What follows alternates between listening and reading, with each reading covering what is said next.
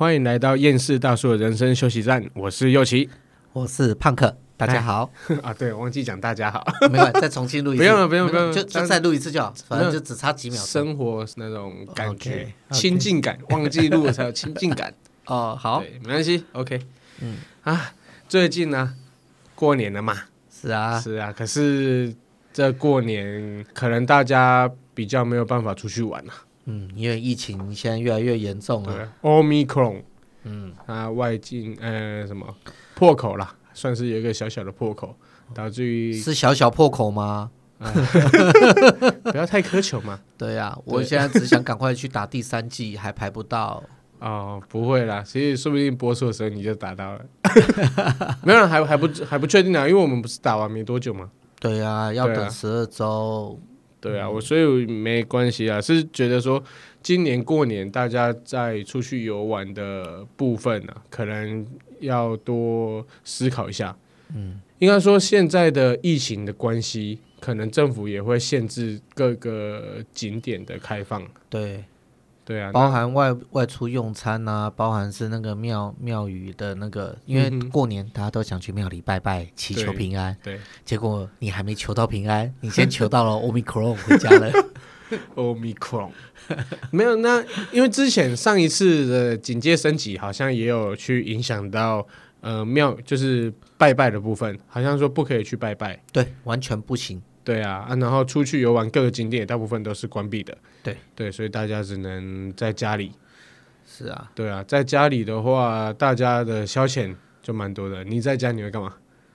哎，滑手机啊，耍废啊，吃饱睡，睡饱吃。啊，可以打牌啊，你不是可以打牌？是啊，因为我们家人口还算蛮多的。嗯，对，那就凑一桌麻将是没问题的。哦，那就是打打牌消遣一下。可是。啊，过年这九天叫我天天打，我也是很累啊，真的。嗯，可是像像我的话，我我打牌肯定也是会嘛。嗯，对。可是其实，呃，我平时过年我就很少出去外面走春了啦，就除了拜拜之外，我就很少出去就串门子，有的没的。对啊，因为大部分朋友平时也就都会约了，对，不是说特地趁过年。过年大家有自己的事情要忙，尤其我的朋友现在他们都是各自有自。各自的家庭，嗯哼，他们过年就是会可能带着一家老小，他们就自己出去玩。你反而过年要跟朋友一起聚聚出去，反而是更是困难啊。OK，那呃，所以应该应该是这样讲啊。本来我们过年的时候，我就很少出门。那在家其实打牌那些啊，伤钱又伤身，嗯，对不对？又不一定保证赢钱，保证赢钱我就打。有这种地方吗？而且你就算赢来赢去，也都是自家兄弟姐妹或是老爸老妈的钱。哦、你赢了还不是？嗯、没有没有，我的是我的，他们的是他们的，能多拿一点就多拿一点。通常这句话应该都是你老婆在对你讲吧？啊、他讲的又不一样，他什么都他的啊，弄野 啊，弄好一啊，啊弄好利啦。嗯，所以。我通常本来跨年的时候，哎，不是跨年，过年的时候啦，嗯、我自己有自己一套呃休闲，就是我很喜欢很喜欢待在家里沙发上追剧，就是沙发马铃薯嘛。对，我很喜欢在沙发上发芽 啊。对，哎呀，是啊，这也是很多人都会做的事情啊，嗯、而且我觉得。疫情现在这么严重，你你这样做就是正确的。对，我也是建议大家啊，疫情期间啊，真的是不要在外面乱跑啊，保护大家也保护自己啊。对，你不是说你自己出去啊就没事，你回来可能会影响到其他人。嗯，对啊，所以我是在想说，我们想要推荐，我想推荐几部电影，然后几部影集，可以跟大家分享，嗯、让你过年，今年过年几天？九天，九天呢？九天假期。可以好好的追完的剧，我我想推了，我觉得是很经典的。哎呦，那你想推什么剧？你先来推荐一个来听听吧。好啦，过年期间嘛，嗯，过年期间我觉得就是要看一点比较欢乐的剧。嗯，我们台湾最有名的导演，台湾哦最有名的导演，来，呃，李安吗？还是魏德胜吗？没错，魏德胜。哦，对，我跟你讲，我这部电影你一定没看过啦。这部电影有点冷门，可是我觉得超好看的。它叫《五十二赫兹我爱你》哦，你有听过？我有听过，而且在在那个第四台上面有看过啊。你有看过？对，就看完了。我没办法看完，因为它前面铺的东西的梗，然后再加上一些带一些类似音乐剧的这样。对对对，所以我没有看完，光看他那边唱唱跳跳，然后再再买花买什么东西，我就啊好转下一台了。没有跟各位听众讲啊，那个胖可没有办法接受太幸福的事情啊。我。你讲的好像我是那种，对不对？我是什么去死去死团？没有没有，我没有。他没有，他没有，他感受不到。好，你又要再程序我上一集的粉红泡泡了吗？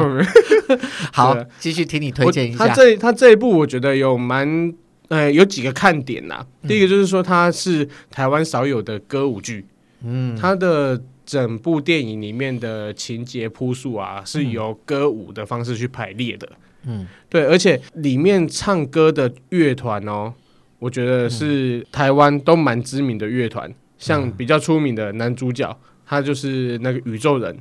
哦，对，听过，他是宇宙人的主唱下去唱的，嗯，对，然后还有包括它里面还有其他四个主角，它是属于两对情侣之间的爱情故事，嗯，对，然后它里面还有包括老男孩，哎，小男孩乐团啊。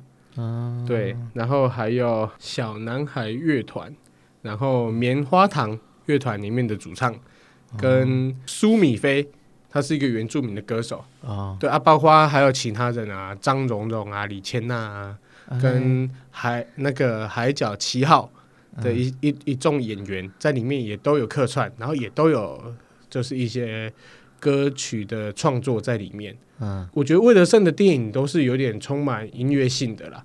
嗯，对啊，他他很喜欢从音乐里面去表达自己的情感，然后带动整个呃电影。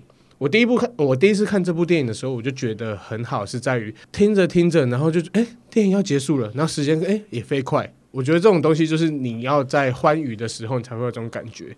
就说，哎，我好像还没听够，可是电影就要就快要结束了。可是其实时间也差不多是一般电影的那种长度，对啊，人家说欢乐的时间总是过得特别快嘛，就是在这部分。啊，它里面探讨的故事啦，就是关于爱情，很多像它里面有提到黄昏之恋啊，就是可能两个老人家嘛，还有一些单身男女对于爱情的一些向往，跟一些爱情的无奈。对，还有其中一对。情侣是他们可能相爱着对方，可是又碍于现实的部分，可能比较没有办法走下去，或者说到后面有什么转机，我觉得大家都可以看这部电影。这部电影属于是欢快的啦，蛮适合在过年的时候和家一起看的一部电影。我还要先说明一下，为什么他这部电影叫《五十二赫兹我爱你》。就是说之前新闻有报道，有一有一只金鱼，它的频率跟其他金鱼不一样。它频率就只有五十二赫，它是在五十二赫兹，刚好跟其他金鱼错开，可是又人类听得到的声音。嗯、对，那他形容这个男主角，他就是这只金鱼，他可能在他的呃世界观里面发出声音，更加求爱，可是其实人家听不到，嗯、应该说人家听得到，可是感觉不到。哦，对，就是你讲频率不对，所以它是一个寂寞的存在。那寂寞，这是寂寞存在的金鱼，要最后怎么找到爱情？嗯，就就是一个他之间发生的一些爱情故事。嗯，我觉得大家可以去听看看。嗯，好，那你我就看你接下来推出什么猛料？好吧，我不是说猛料啦，我想要推荐的一个电影啊，嗯，是叫做《七十二家租客》。嗯，它其实最早的这部电影是一九七三年有拍摄过。一九七三年等于民国六十二年哦。对，它是一个邵氏电影拍的。然后在我要推荐的不是那一个，它是在二零一零年的时候又再重新翻拍过一次。对，二零。可是你有看过之前？对，我有看过。呃，之前的那没看过，那太久了。我看的是新的。对，然后他这部电影呢，是它的片长大概是一个小时又三十九分。它里面的主演啊有谁？有很多的一些港星都是很有名知名的，对，非常多。譬如说，就有曾志伟、张学友、袁咏仪，然后还有黄宗泽，还有邓丽欣，然后还有王祖蓝。啊，邓丽欣很漂亮。对，然后听到王祖蓝，然后就听到就觉得他里面的笑梗，对，就是喜剧。对，然后还有钟嘉欣这些。那其实他的这个电影呢，就是是就是在旺角的一个西洋菜南街。为故事背景在拍摄，这这个就等于是两个家庭。西洋菜南街是不是？旺角的西洋菜南街，对，没错。Okay, 对，然后他这个拍摄的话，他们本来就是一对很好的朋友，呃，共同喜欢一个女生，哦，那叫小红，那就是她就是小桃红啊，她就是袁咏仪演的。那当然这两个。总是都同时喜欢这个女生的时候，总是会有一个就会夺得美人归嘛。对。然后因为这样，就两家就成了世仇了。然后在这个在这个西洋菜南街这边的话，他们就是刚好都是在对接，就开了又都开了手机店。OK。然后为了要抢生意，就是就是各种手段层出不穷。然后从里面就衍生出了很多一些笑料笑料。然后再加上说，他们本来是很好的一对朋友、好朋友、好兄弟，嗯、然后因为这样子反目成仇，结果他们的下一代对有一些关系因缘际会，然后反而就又在一起。他们的下一代反而有一些恋人的感觉啊。他们下一代是谁演的？一个就是邓丽欣，然后另外一个是那个、呃、黄宗泽。哦，黄宗泽哦，帅哥啦，帅哥啦，一定是要帅哥配美女这样子。对对对对，然后。在那个年代，一零年，虽然现在已经隔了十几年，可是他们时候那些梗，我相信大家现在看的一定也会觉得很好笑。嗯、在里面的一些配角，还会有一些那个谁，林雪，啊，林雪，对，然后还有特别演出的有什么佘诗曼啊，然后什么林峰啊这些的，所以说他讲起来就是算是一个贺岁片嘛。对，然后。它里面有笑料，也有温馨的地方，我就也不要太暴雷，讲出一些梗了。对，我就觉得说大家可以去追一下，它的片名就叫做《七十二家租客》，哦，家是家庭的家，然后租客就是房客，出租的房客的这一部片。嗯、了解。对啊，所以你现在推出来的是贺岁级的大片啦。对，我记得我我记得我之前好像看过这部，我觉得还不错，还蛮好笑的，就是蛮轻松的啦。也是很适合大家，就是呃无脑的观看，对，可以很放松的在过年的时候看一个贺岁片。对对，他就像就是之前黄百鸣会常常，他常常过年的时候会拍什么啊加油加油喜事啊，什么九七年，然后什么最强加油喜事，很多续集的。对，他之前黄百鸣都会推这种，他最最近这几年就比较少。那今年胖可推的就是七十二家租客，嗯，对啊，这部。应该还可以啦，就不会让大家失望啦。嗯、可是我还是觉得我的赢了啦。哎 哎、欸，等到大家都去看过之后，哦、再来做评比啊。好好好，对啊。OK，那我现在想再推第二部。OK，我这部这部绝对强啦。嗯，它就是应该很多人也看过，可是我觉得过年的时候很适合再拿出来再看一次。它就是印度电影《三个傻瓜》。哦，这部我有听过，这个也很经典。啊，你有看过吗？有，我有看过。是啊，对，这部我觉得很好看。然后中国大陆那边是把它翻成《三傻大闹宝莱坞》啊。对，它里面就是在说一个男主角，他不是为了学业去念大学，他本身的一些基础啊知识其实都学得很好。那他就是在讽刺现今的社会里面，大家对于学历盲目的追求。就是觉得说你一定要考，嗯、要考到什么大学，学到什么学历之后，你才能在外面找到一个好的工作。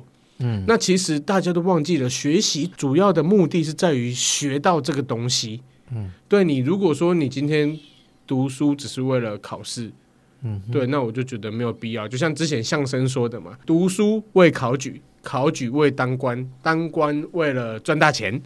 嗯、对，我就觉得这东西就不太。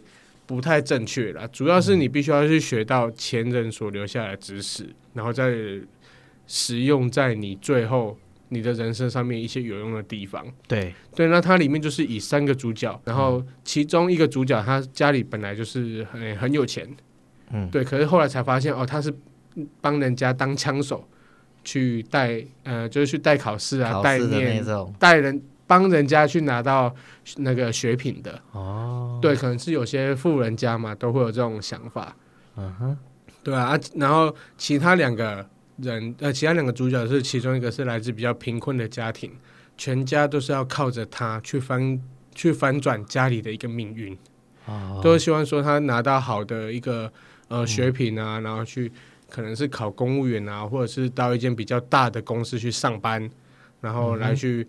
扭转家里的一些贫穷的局势。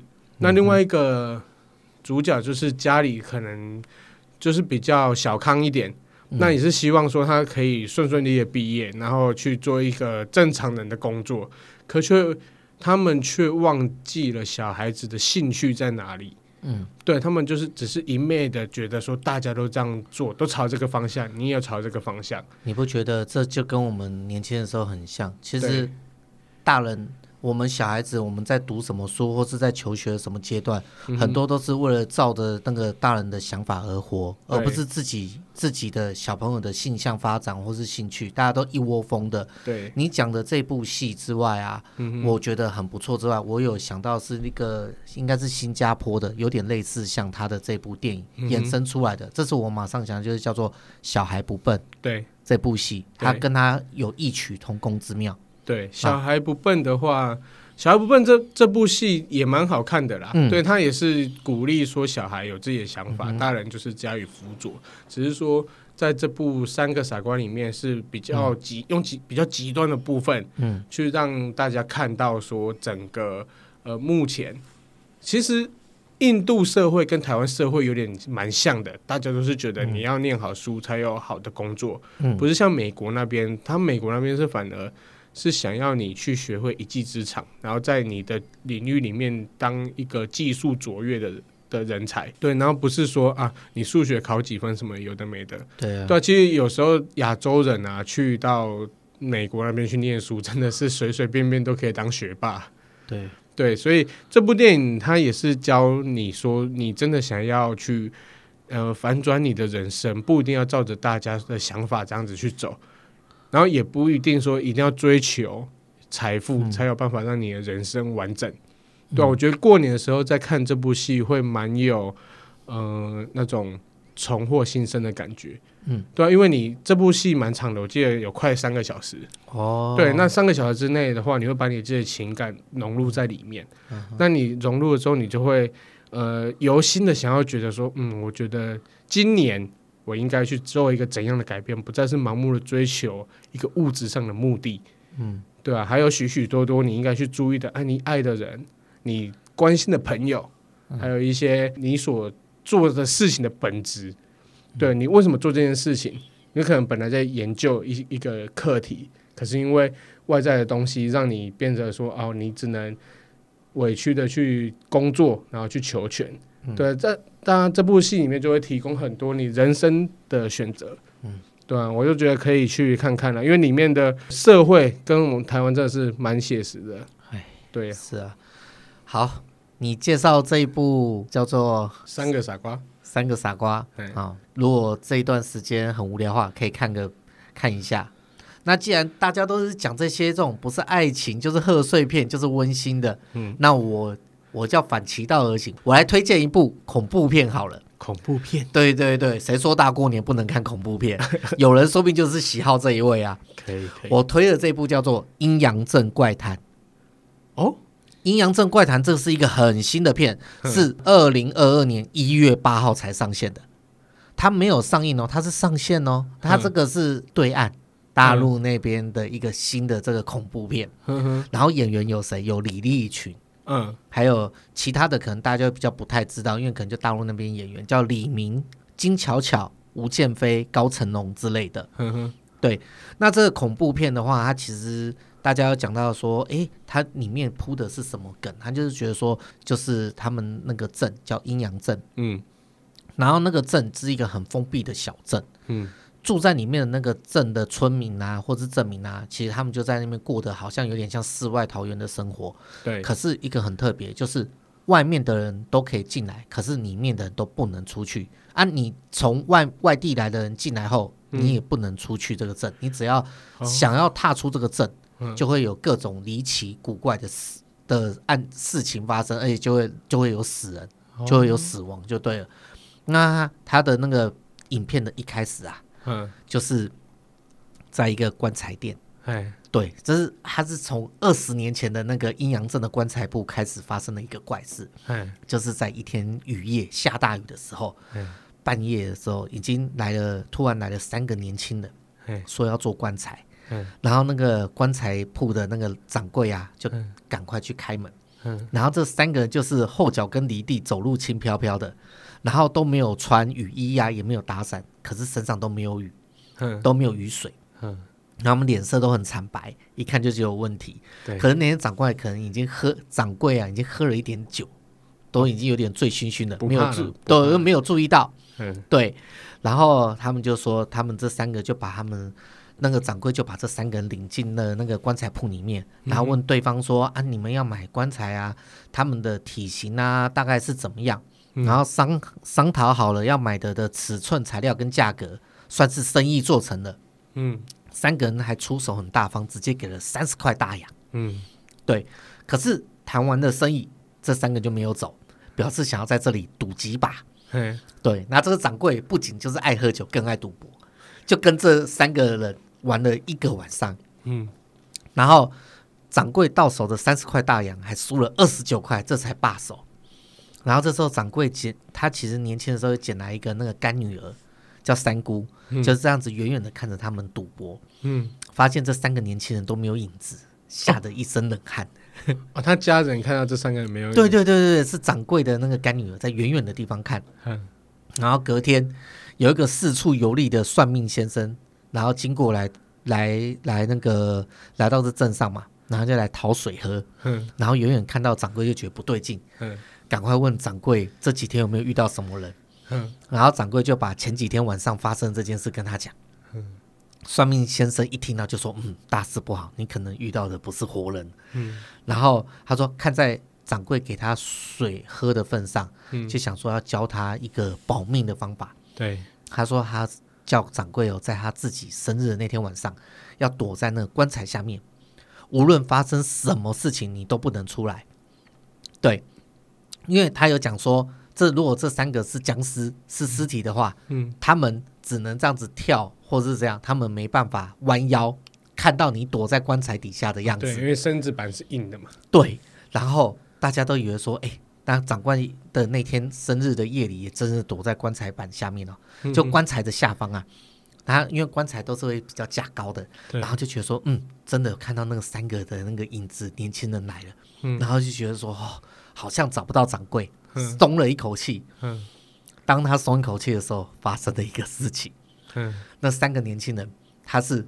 头下脚上用倒立的方式，然后三个头这样同时看到那个棺材底下的掌柜，对，脑袋朝下，眼睛一直这样盯着他们，这倒立的方式，对，然后当天的夜里，掌柜就一直对着院院子里面的那个水井傻笑，不一会就直接倒在这水井里面挂掉。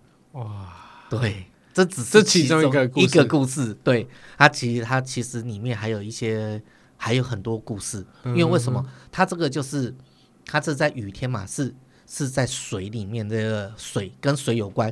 其实它要对应的是，它有所谓的金木水火土。哦，所以至少还有四个故事。对，就是一些那种无法解释的一些怪谈。那当然，在就是我们的主角嘛，就是年年轻人，有一对年轻人，就是类似是那种。探宝的那个寻宝家之类，大探险家之类的，对，就是哪里有什么宝藏，还是要去给人家盗墓，还是是要要发掘一些奇怪的东西，就是为了发财嘛。就我们可以叫做淘金客之类的。对。然后有一天又来到这个镇上，嗯，然后又发，然后又知道有这些奇怪的事情，嗯，然后当然就是随着剧情的发展，那慢慢的把这些谜题，还有这些不可思议的超自然现象，要怎么破解？哦，啊，所以他这个剧情真的蛮扑朔迷离，然后到最后的结局的翻转，也会让你们大家都意想不到。啊、这边我中国可以拍这种片啊，所以啊，他既然拍这些东西，到最后结局一定就是。会用一些科学的根据来解释了这些为什么会有这种超自然现象。德先生跟赛先生，所以我们就先不要对这么快就把它破梗。OK，我是觉得说，如果大家觉得说啊，反正过年无聊，这部《阴阳镇怪谈》，大家喜欢看恐恐怖片的，我也可以推荐看一下。我感觉蛮好看。没有，你刚刚讲那故事，我我会想到一个简短的故事，我分享一下，嗯、就是之前呢、啊，有一个年轻人他在路上走的时候。嗯看到有一个女子跳楼，嗯，然后跳楼的看他就是走过去看，然后想说，哎呀，这个女生真的很可惜啊，长这么漂亮却跳楼啊，讲这种话，他就讲这种话。于是隔天晚上他回家，他回家的时候就是开始做噩梦，他就梦到那个女生一直来找他，一直来找他，一直来找他。找他干嘛？就是想跟他，想陪他之类的，对了。Oh. 对，可能就是古老的传说啊。嗯、然后他就去找算命师，说他这几天做梦啊，都会梦到这个女生。然后也讲了那个他之前在路上看到这个女生，然后讲不该讲的话。嗯。然后那个嗯、呃，算那个算命师就跟他说，就帮他算一算，然后就跟他说啊。今天有可能就是你的大限，因为今天是那个女生头七，你要小心，她可能会来找你。那我要教你怎么解，你只要就是晚上啊，在家里把那个经文抄满整个房间，然后你躲在床底下，让他找不到你，然后撑过早上子时头七过，哎，撑到早上天亮的时候头七过了，你就没事了。然后他就是，呃，他当天晚上回去就照那个师傅讲的话，就在那边抄满经文之后，然后躲在床底下。之后他就听到外面有声音，就听到叩叩叩叩叩叩的声音，然后他就想说啊，好像有人接近了，然后他就很恐怖，他就躲在床底下一直发抖，一直发抖，然后就外面听到有人说找不到，找不到，然后他就想说啊，他就一直很怕，一直就在下面，然后就说找不到，找不到，叩叩，结果后面他听到他说找到了。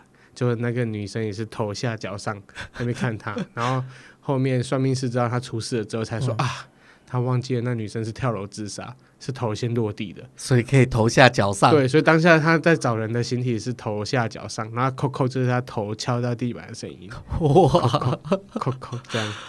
哇，对，这这很早之前的故事了啊，嗯、应该蛮多人听过了啊。对啊。这顺便分享一下，如果喜欢听恐怖故事的朋友们啊，大过年在还是在除了这个推荐这这些之外，你刚刚说那部戏叫什么？再讲一次，《阴阳镇怪谈》。阴阳镇怪谈。Okay、对，好，嗯、那因为分享电影，电影一定很多部啦，在这边也分享不完。对，我直接推一个，让大家九天时间整个消磨掉的。要推长剧的吗？对啊，我觉得推个。电视剧吧，好看的。我记得之前呐、啊，之前我这部这部剧我追的蛮勤的，我也是大概花了一个礼拜左右把它追完，就是除了睡觉时间。嗯，嗯，这部剧叫《琅琊榜》，哦，是二零一五年上映的，在。那个大陆上映的一部连续剧，它也是像有点宫廷的宫廷夺权的一个部分。他、嗯、的演员有最出名的胡歌。啊，对，然后吴磊，吴磊是台湾人哦，嗯、啊，对，然后还有刘涛啊、王凯啊，这些都是比较知名的演员。嗯哼，对啊，它里面的故事就是说，在南北朝有一个很懂得权术的皇帝，嗯、他当时他很会用那种。权衡之术就是他会选两个太子，比如说选两个太子啊，他会立一个太子，然后再找一个 B 的太子来去制衡他，嗯，嗯，不要让一个太子独大，就是让他们做一个恐怖平衡的感觉，嗯、对。然后，嗯、呃，胡歌他是作为主角，他当时是一个江湖郎中，也是就是有点像孔明的那种感觉。他就是说，得到他就得到天下的那种感觉。对，于是说他呃，这个他在里面是叫梅长苏啦，嗯，对，然后得到这个梅长苏就可以得到天下。然后于是他这两个太子就一直很很积极的想要找他。对，可是其实呃，在大家拉拢他的时候，他反而去辅佐了一位大家比较没有看好的一个，就是侧房的一个。那个也算是皇子，嗯，只是他的排位要排到很后面去的，对，排很后面是最不讨皇帝喜欢的一个皇子。哇，原来皇帝也是作曲之人啊！对，皇帝是真的是蛮厉害的，他的权衡之术用的很棒，嗯、大家可以去看。然后这部这部影集，它最好看的地方就是说，它每一集我都觉得很精彩，嗯、就是不会让你觉得有无聊的地方，嗯，对啊，然后包括它里面呃遇到的所有的危机。嗯然后这位梅长苏都解决的非常好，甚至于有很多计中计的部分，哦、对，就是属于呃，我是觉得是男生比较会爱看的啦。像《甄嬛传》，它虽然也是很多剧那个计中计，可是也是它它它大部分的是在于后宫的争权。嗯，啊，这个部分的话，《琅琊榜》是比较注重于在台面上的，嗯、就是说在台面上的一些太子啊，嗯、他们的勾心斗角，还有呃举兵打仗之类的。哦，对，嗯、它里面还有其中一个演员，也是我们台湾的，嗯、叫黄德呃黄伟德。嗯，对，黄黄维德啦，应该说黄维德。对，嗯、他在里面就是饰演第二。有传出 传闻了，他就 是演宫景的那一个，演周瑜的那一个。哦，OK，对对对，但讲大家比较听得懂了。对，他他在里面是饰演二皇子，就是也蛮有能力的，他演的也蛮不错的。嗯，然后这部剧啊，总共八十几集，哇，对，一集就算四十分钟的话，也够各位看了。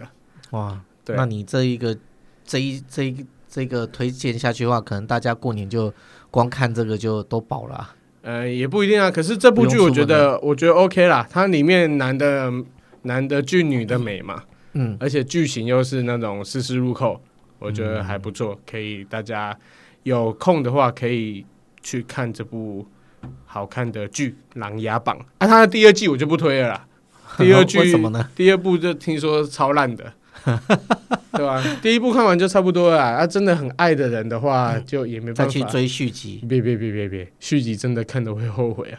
他有他有长篇小说啦，大家也可以去看长篇小说。我听呃，就是有看过小说的人讲，他长篇小说写的比电视剧还要好太多太多了。哦，就是都都可以推的，就对了。对，所以我觉得还 OK。这部《琅琊榜》，嗯嗯。那胖克，你推个吧，台湾的也可以啊。好啊，你既然讲到这，那我来推一个，呃，我就推一个台湾的那个也有点像偶像剧的那个连续剧好了。嘿这部片子叫做《必娶女人》，必娶，呃，是必娶吗？呃，是，不过他的必是必须的必。娶是要娶回来的女人，必娶一定要娶的女人。对，他这里刚好也是在那个二零一五年的时候上映的。然后演员有谁？最主要有邱泽。邱泽啊，讲到邱泽，大家就 大家都知道了。对，在还有柯佳嬿、曾之乔，然后还有张怀秋。对，那哦，怀秋大嘴巴那一个，没错。OK，那这部戏的话，他一开始的话。他演的就是说，一开始那个邱泽，他其实是一个在专门在打离婚官司的一个那个律师。OK，赚最多的，是的。然后再的话，他的所谓的那个那女主角嘛，就是柯佳燕。嗯，她其实就是在一个旅游业的业务部的一个经理。嗯，对。那因为然后在我们在推荐的是男男二。男二的话就是怀怀秋，嗯，然后怀秋的话，他其实就是说，他其实是在一个什么时代集团的副总经理，哦、他其实是一个，对他，他其实是一个野心家。为什么？因为他还有一个哥哥，嗯，对他哥哥才是比较是那个集团的接班人。哦，第一张纸啦。对，然后他当然是用 用用他自己的一种类似阳光外表，还有温柔体贴啊，嗯，掩饰了内心深处对权力的那个欲望。嗯，然后还有他那个处心积虑的一些阴谋，对。对，然后再话再还有就是那个女二就是曾曾之乔演的，嗯，然后是另外一个旅游的一个日本线的副控经那个副理就对，日本线的控制的经理，就是也是在旅游业的，对。对，那这个曾之乔他演的叫做他郝胜男这个名字，他其实他就是邱泽的亲妹妹。哦。剧剧情里面，OK。是演邱泽的妹妹，嗯，然后当初柯佳燕就是演的名字里面剧情的名字叫蔡环珍，就是因为为了要报复这个好胜男，就是曾之乔，所以就特地从另外一个旅游业跳槽到了跟曾之乔同样一个旅旅游业，叫做五福旅游。然后在里面就发生了一堆很多勾心斗角的事情。哦，对，也是勾心斗角的，就对了，对，没错。然后再话，在邱泽话，虽然他我刚才讲过说他是一个那个离婚律师，离婚律师，嗯，其实他在里面他最最开始最想要打的什么，他就是也注重一些环保的议题，嗯。对，环保战士又来了。对，然后其实他会发现说，大家其实不注重这个，而且可能赚不到钱，所以他都是以那个离婚打离婚官司，反而是是他主要的收入来源啊。对对，那从这个就这两男两女之间呢、啊，就开启了一段。对爱情的一些故事，然后再加上一些勾心斗角的一些情况，那这部戏看起来的话是我觉得说也算是蛮轻松愉快。那当然加上了一些有一些虐心的一些情节啦。要了，偶像剧都要这样了，偶像剧都蛮虐心、啊。那当然结局一定是圆满大结局啊。嗯，那我觉得这部是二十五集的影影集。那追起来也还算蛮轻松的，还不错看，这是也可以推荐给大家在过年的时候，如果无聊的时候可以看的一部那个剧。OK，嗯，差不多啦。如果这些剧都看完了，这个年也差不多过完了啦，对吧？差不多啦。嗯，对啊。啊当然，当然还是有很多很多很好看的那个片单呐、啊。因为我觉得说，我们其实哦，只是推荐一些我们自己有比较熟悉的。对。那当然，我相信各位听众。下面也可以留言，就是把你们自己觉得哎可以很推荐的一些影集或是剧电影，然后大家来推荐出来，给大家一起做一个分享。嗯哼，对，因为我比较品味啦，也不是说品味，就是因为每个人的喜喜欢的东西不同。对，那我们两个推荐出来，只是我觉得还不错的。嗯，那分享后经典的啦。对，这反正现在就像现在就是。一些好的影集啊，或者什么大家看不到一些什么大片的话，嗯、有些经典可以拿出来回味跟回顾，也是不错的。真的，对，就是可以在下面的信箱留言啊，让大家去去看一下，也有什么一些说不定我们都没有想到，也没有讲到的。当然，在西洋的这一块的影集，是我跟右奇比较没有涉略到的。哦，对，对，对，西洋的部分真的是比较少啦，嗯、我还是有啦，什么。啊，阴尸路啊，那个都是。哎，阴尸路我看蛮多的哦，只是后面没追。对，后面没追。还有之前《冰与火》啊，《冰与火之歌》啊，你讲这些，这些都是大家都比较耳熟能详的。我们讲的，对，我们要讲的就是一些可能就是遗珠之憾，明明很棒，可是大家的讨讨呃讨论度不高，不会是没人看，就是讨论度没有到那么高。哦，对啊。那大家最近比较流行、比较火热，大家应该也知道什么鱿鱼游戏呀？那个退流行了啦。对呀、啊，我就是说这种东西就是有时候都是一波一波的。其实有些不错看的东西，只是因为一、嗯、一阵讨论热度降降下来之后，甚至说根本人家没有拿出来讨论过。对。可是它其实是对我们来说还不错的，可以值得鲜为人知啦，不是大家不知道，鲜为人知的好片。嗯对对对对，哎，像像我之前过年也都很爱看啊，五福星系列的，哎，那超好笑的，很旧了哎，那超好笑的，我觉得那超好笑啊，超经典的，对啊？就类似这种类似这种电影的，你是自己上网去抓 YouTube 还是 Netflix 上都有。哦，Netflix 上都有五福星系列，对啊，电视当然也会转播啊，电视转播我必看啊，就像之前不是也常常那个那个周星驰系列的。哦，那是多到爆炸！我相信大家都可以倒背如流，出现一个镜头都知道他要讲下一句要讲什么话。对，我觉得这才是经典，而且你明明都看过，你还是想看。对，忍不住就是不想转台。对，人家一说一年一影帝，对，百年周星驰啊，这蛮经典的啦，这也不得不佩服他。好了，那今天就先推荐这几部，我们来重复讲一次，我是推。那个第一部是五十二赫兹我爱你，那、嗯、我的第二部是三个傻瓜，嗯、然后我推的影集是《琅琊榜》哦。嗯、那我推荐的第一部叫做《七十二家租客》，对。那第二部电影叫做《阴阳镇怪谈》，哦，这个我想看的。然后在电视的影集方面，我推的是台湾的那种爱情偶像剧，叫做《必娶女人》。OK，必娶。对，真没想到你会看这种。不搭，不搭吗？不会啦，我们也是对爱情也是有憧憬的，心里还是有自己粉红色的那一块。没错，对，OK，好，那今天节目就先到这里，谢谢大家收听，我是尤琪，我是胖克，拜拜，拜拜。